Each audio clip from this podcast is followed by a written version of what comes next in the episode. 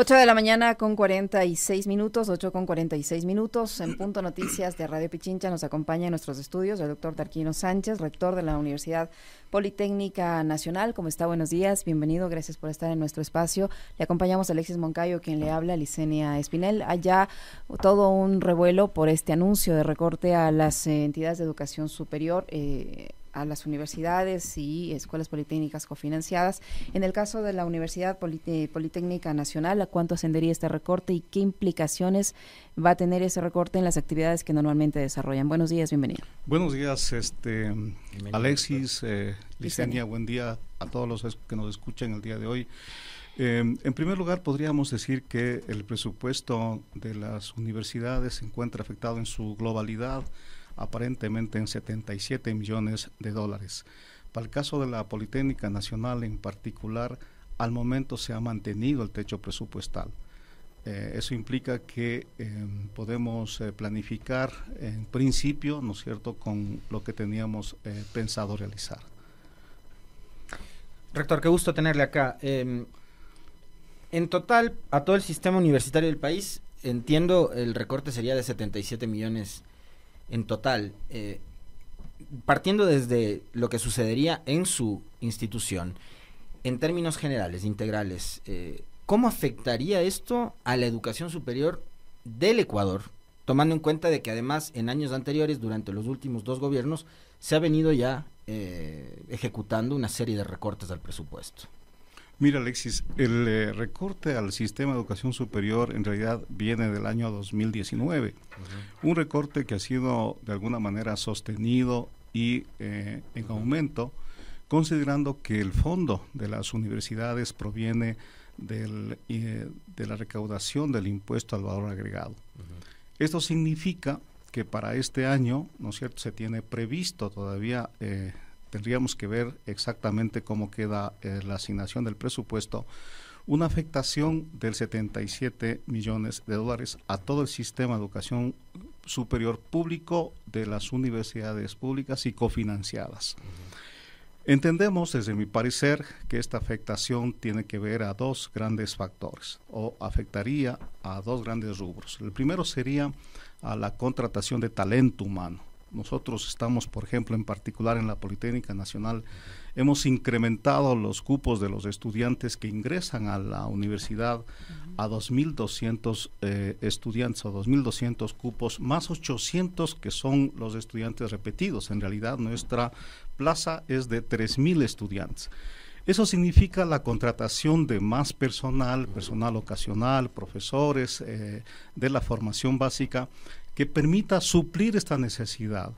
El eh, recorte, un recorte presupuestario que podría darse, afectaría directamente a la contratación de estas personas, que em, no nos permitiría dar una respuesta positiva. Ya la universidad en general, la en general y en particular la Politécnica, ha hecho un gran esfuerzo por aumentar cupos. Para que tenga una idea usted, eh, el año anterior se ofreció alrededor de 1.600 cupos. Hoy hemos subido a 2.200 cupos nuevos para los estudiantes bachilleres que optan por entrar al sistema.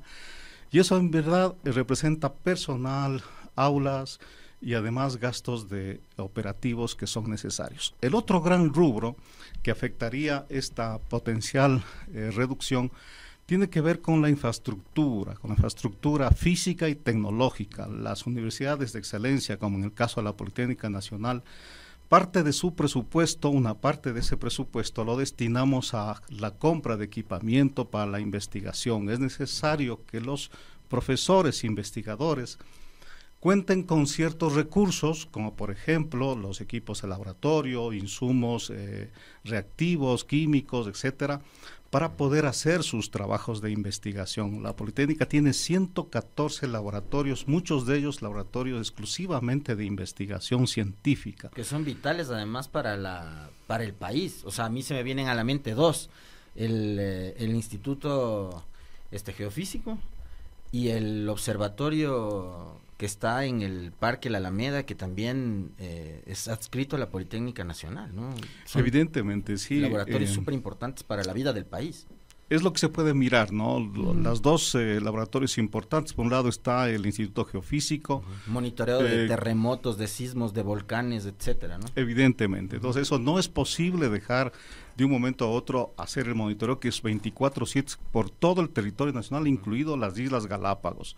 Por otro lado, también tenemos otros laboratorios en el interior de la universidad, por ejemplo, el Centro de la Vivienda, por ejemplo, laboratorios eh, de control de emisiones ambientales que necesitan recursos, que necesitan eh, personal que trabaje y que también se provea de infraestructura tecnológica.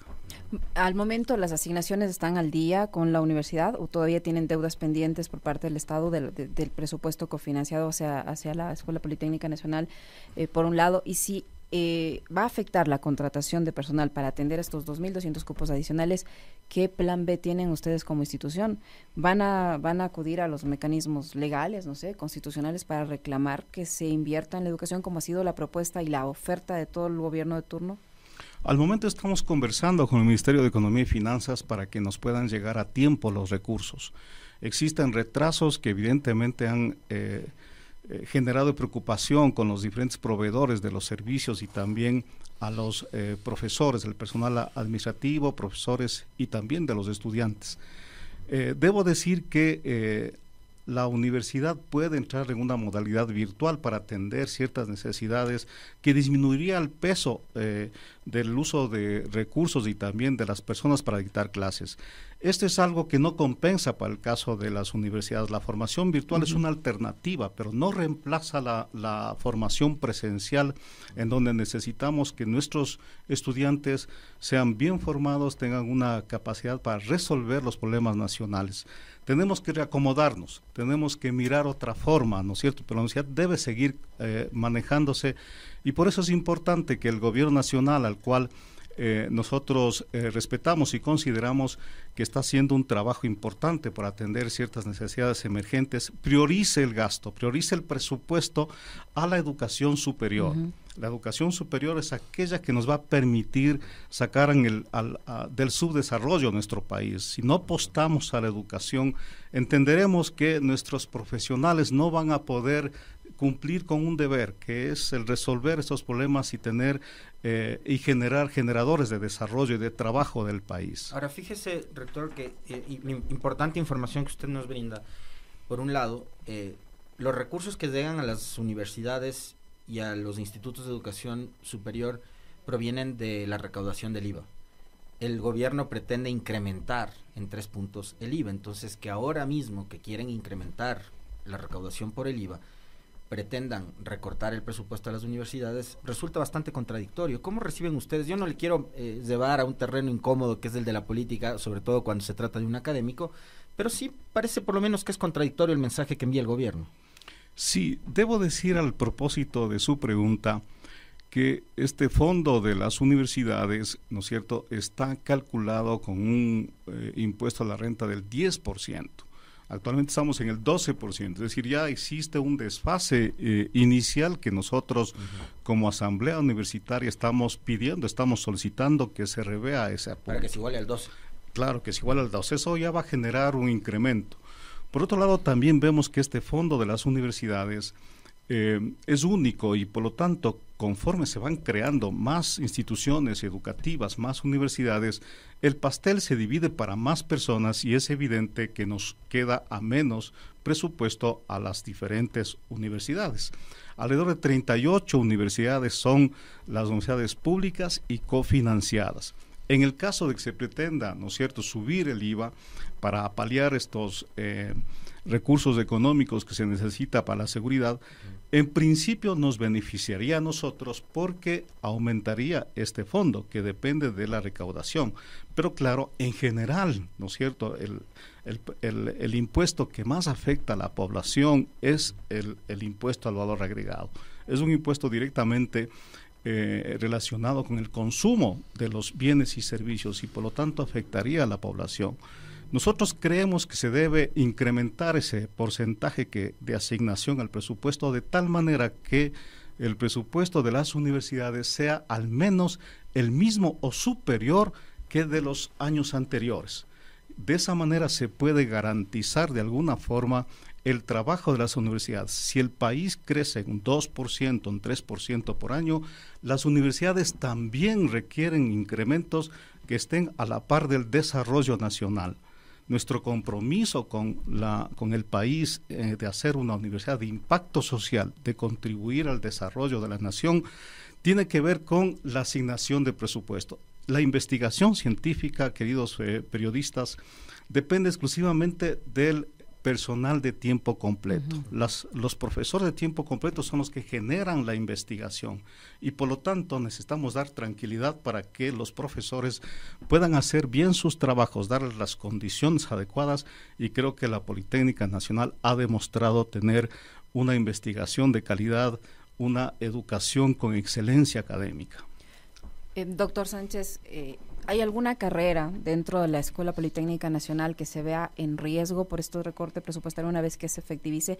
Y por otro lado, ¿no cree que hay una contradicción al ver cómo eh, se trata de desinvertir en la educación cuando la educación es una forma de combatir este, este grave conflicto interno armado, esta inseguridad de forma estructural? Sí, evidentemente, eh, Licenia.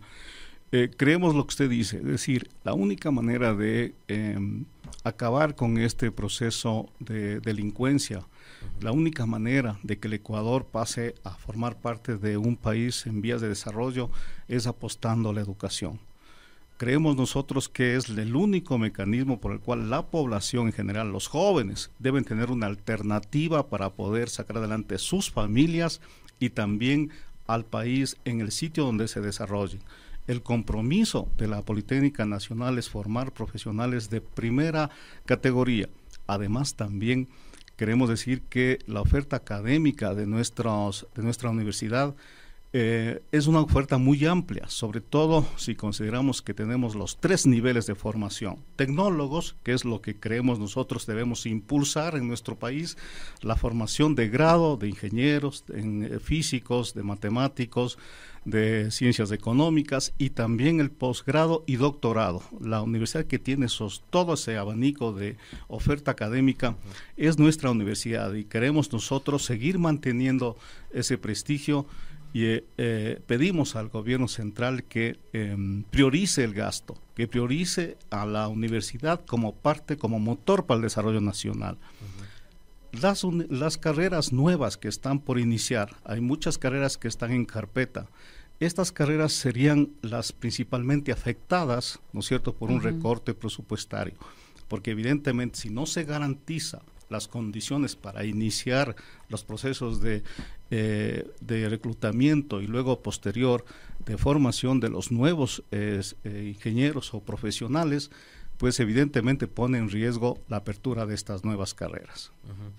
Una última pregunta, rector, se nos va terminando el tiempo. Eh, ¿Están en condiciones las universidades ahora mismo de crear estos centros de desarrollo de carreras en las facultades, como fue una oferta de campaña del presidente Nuevo Adigo, si les van a recortar el, el presupuesto? De paso, el presidente cuando era candidato decía, hay 200 mil jóvenes que se quedan por fuera, hay que acogerlos. Eh, ¿Ya se han creado? ¿Se pueden crear estos centros de desarrollo para hacer acompañamiento a los estudiantes o no? Evidentemente, si es que no existen recursos económicos, eh, se ponen en riesgo estas promesas de campaña, ¿no? Nosotros eh, estamos haciendo varias cosas para poder eh, hacer que nuestras actividades no se paren, pero son insuficientes. La Politécnica Nacional cuenta básicamente con, el, con la contribución del presupuesto del Estado. También nuestra universidad, a diferencia de otras, tenemos un centro de educación continua que provee recursos de autogestión pero estos recursos de gestión tienen ya compromisos establecidos para el mismo desarrollo y mejoramiento de las condiciones de los profesores, de los estudiantes. Yo creo que es fundamental que se priorice el gasto de tal manera que el presidente de la República, el gobierno central, el Ministerio de, Economía y Finanzas, mire la educación como algo prioritario y por lo tanto vea que esta, eh, este sector debe ser atendido en forma prioritaria. Muchísimas gracias, doctor. Muy gentil por habernos acompañado y visitarnos. Muchas gracias, muy amable.